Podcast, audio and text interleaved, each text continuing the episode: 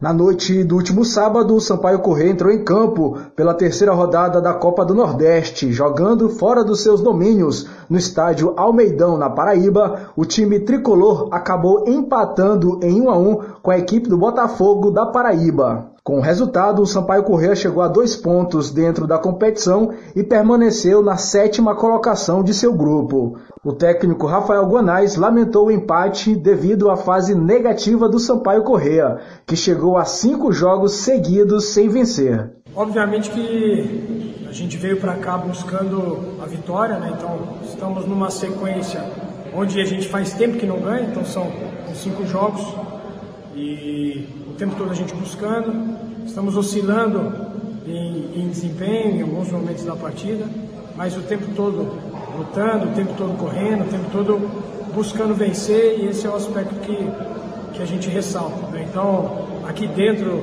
do vestiário e equipe, nós estamos muito fechados, né? a gente confia na direção que, o, que a construção desse trabalho está está tomando.